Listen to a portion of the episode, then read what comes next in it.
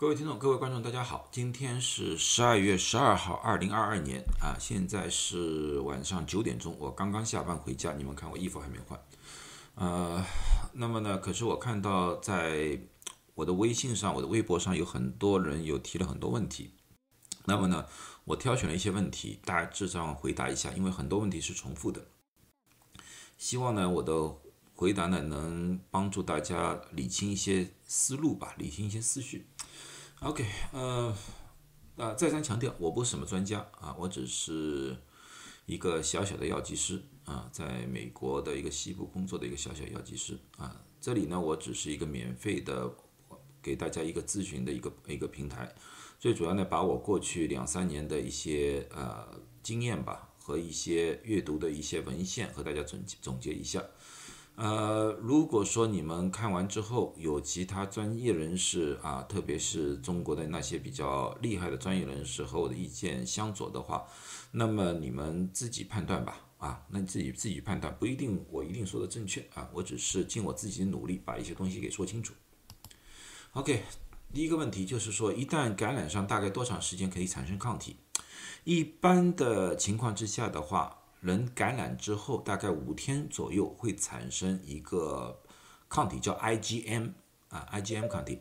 这也就是为什么很多人就是在刚刚感染的时候，大概会有两到五天时间，呃，会发烧啊，发烧到一定程度，那个 IgM 一旦达到一定程度的话，你的烧就会被压制住了，因为你的抗体开始活动了啊。然后呢，你有可能会低烧啊，但是呢，高烧的可能性呢？在我们的临床看来，五天之后高烧的可能性相对来说是比较少的了。如果五天之后还是要高烧的话，那么建议无论如何要让医生去看一看了，好不好？嗯，感染之后再次被感染的机会有多大啊？这个呢，从历史上来看的话呢，数据不一样，有的呢数据可以高达百分之啊二三十，有些呢。低到百分之十，为什么呢？最主要的情况呢，就是说奥米克隆之前被感染过了，然后再到奥米克隆的情况之下呢，重复感染的机会比较高，因为奥米克隆，呃，突破那个免疫屏障的相对来说比较高，所以说呢，它被重复感染的机会相对来说高一点。但是呢，如果在奥米克隆之内，就是从去年。呃，十二月底开始，一直到现在，基本上都是奥米克戎占主要地位的。现在我们看下来的话，重复感染的机会大概是在百分之十或者更加低，有些有一些研究说更加低啊。但是呢，一般的情况下，我们认为是百分之十的概率。一般的来说呢，感染过之后九十天之内被重复感染的机会也相对来说非常少。虽然说。奥米克隆里面有变异，但是这个变异种和变异种之间的相似度还是很高的。所以说，九十天之内，除了一些免疫系统能力非常弱的一些人之外，普通人我们确实比较少见在九十天之内被重复感染。有些人说我在九十天就会复阳，复阳其实有些时候并不是被再度感染，而是测试上的一些误差来的。啊，有些时候你一次测出来是阴，第二次出来阳，这个并不是复阳或者被被感染，而是测试上的一些小小的误差，啊，特别是核酸测试。那么发烧，呃，感染之后到底有多少人会发烧？因为上一段时间有一阵有人讨论，有些人说很少人发烧，有些人说很多人发烧。其实这个是个定义的问题。一般来说，从医学角度来说的话。我们一般只统计三十八度以上口腔温度，我们才说是发烧。三十八度以下，我们往往说不是发烧。为什么呢？因为有些人的体温天生是比较高的，最高的体温我见过，天生的体温是三十七度八的，我见过。啊，所以说，在这种情况之下的话，一般在医疗上面，我们只把三十八度以上。当做高烧，但是对大众来说的话却不然。大众的话，有些时候三十七度五，他们就觉得自己是发烧了。所以说，你问自己附近的人，保证你会遇到很大一批人说自己发烧。但是在医学上面，我们现有的数据来看的话，感染新冠之后，大概只有一半人是三十八度以上的高烧。这点。那么现在的情况下，如何缓解剧烈的喉咙疼痛和咳嗽？在我的呃微信和微博上，我已经发了一个表格，我把一些非处方药的常用药啊，治疗各种各样的，我已经放上去了。你们可以去我的微信、微博上去找啊，然后看一看对症的用药。当然，最好的还是咨询一下自己的医生。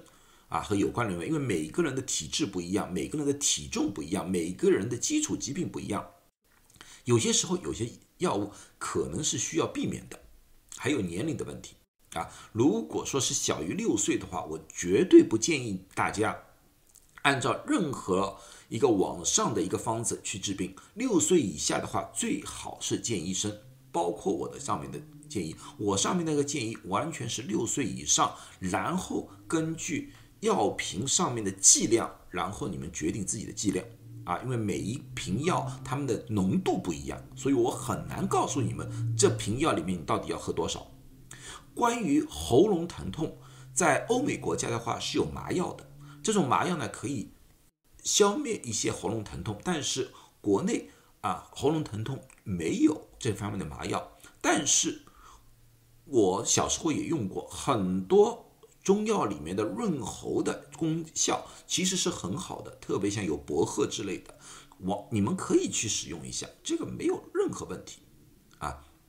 只是你确定他们这些药物里边没有西药的成分，只是单纯的中药润喉的成分，那么就可以了。呃，七天以后抗原阴性是否是没有传染性了？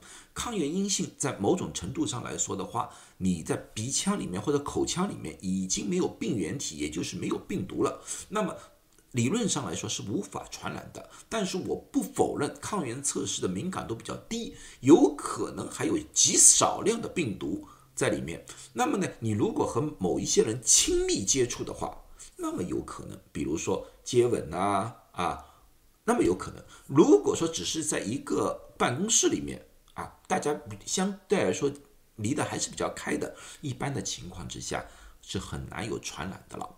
那么房间物品是否要消毒？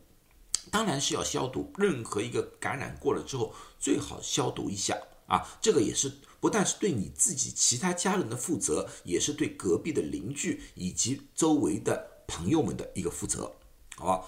发生症状后需要第一时间吃药压制，还是发烧受不了了再吃药？那么你们要搞清楚，现在市面上面只有三种药是可以啊压制病毒的啊，就是被有一些国家认为是可以压制病毒的哪三个药？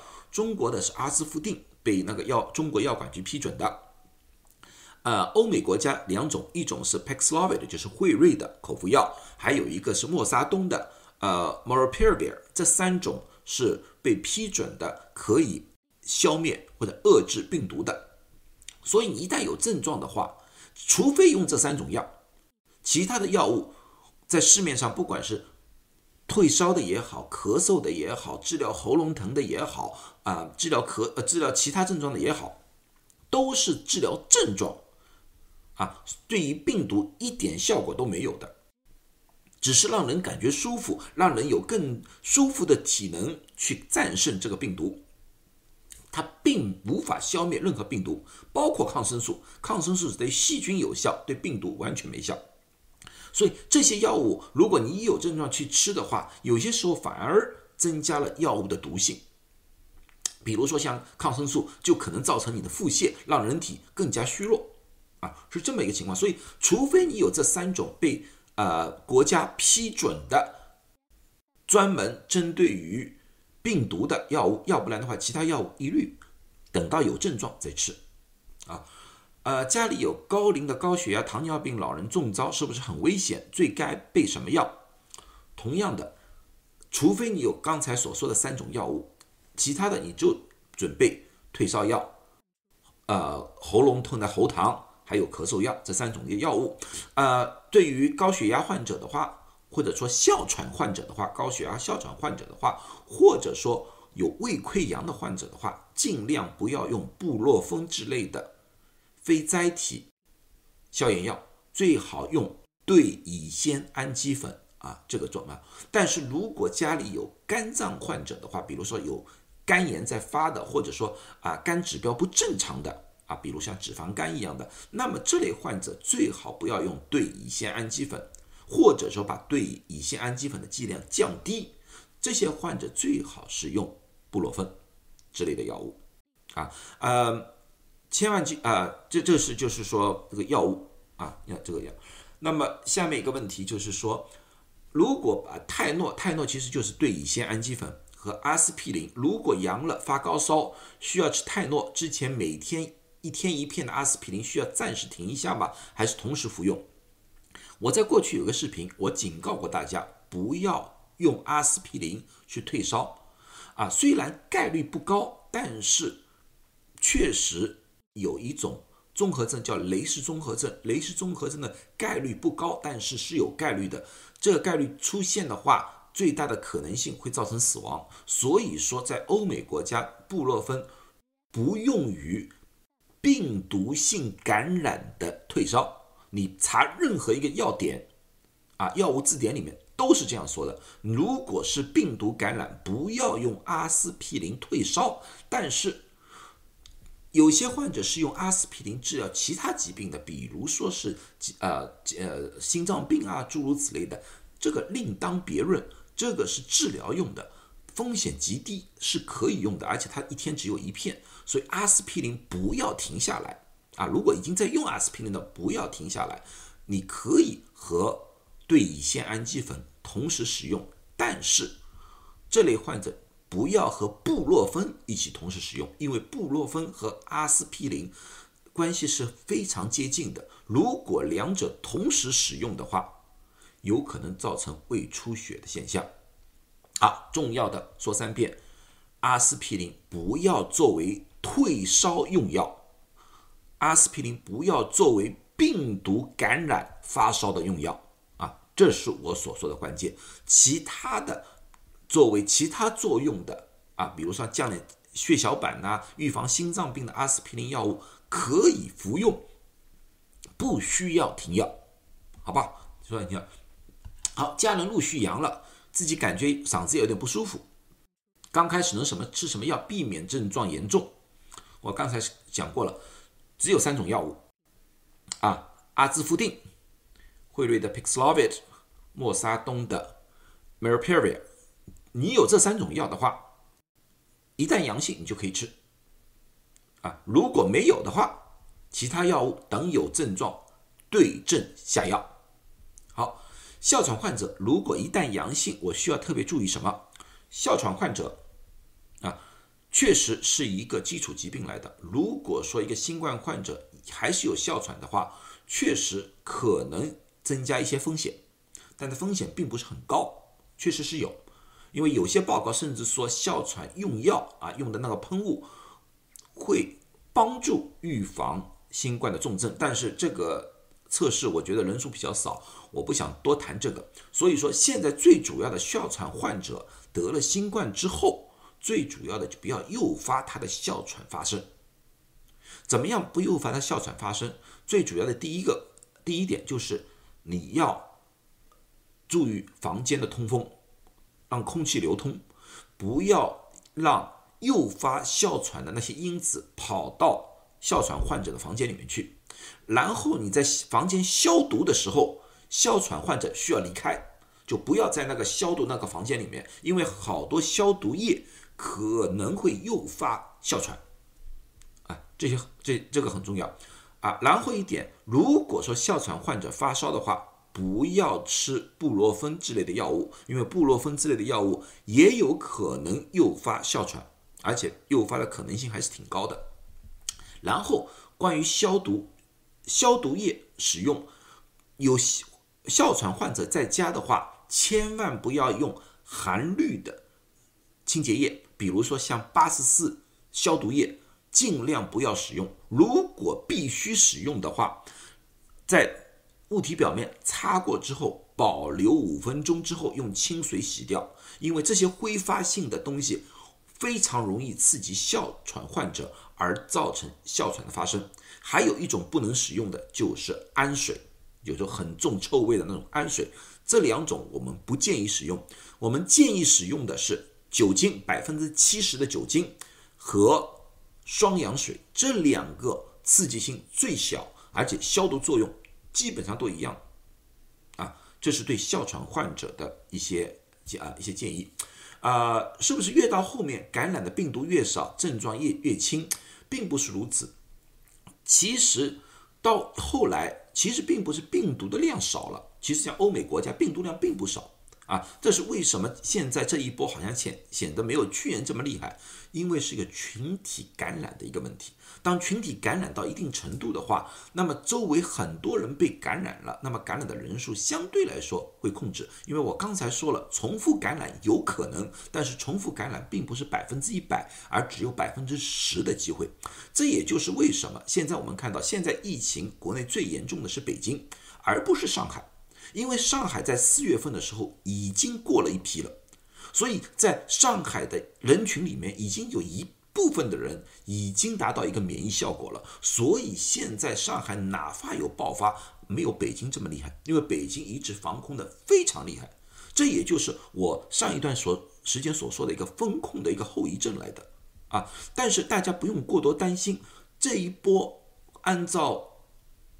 呃，流行病学家的一些推断啊，John Hopkins 的那个 Medical Center 的一个推断啊，中国这一波应该从现在开始进入一个高峰期，这个高峰期大概会持续三个星期，然后会降低一下，处于一个平稳期，然后在中国新年的前后有可能。在其他地方，就是在中国没有爆发的地方再度爆发，为什么？因为很多人要回乡，把这个病毒给带回去了，又会爆了爆发一次，然后爆发完一次，过了中国新年之后，两三个星期还是会处于一个高峰，大概在二月中旬这一波可以基本上完全过去，达到一个全民的相对群体免疫啊，所以我们的。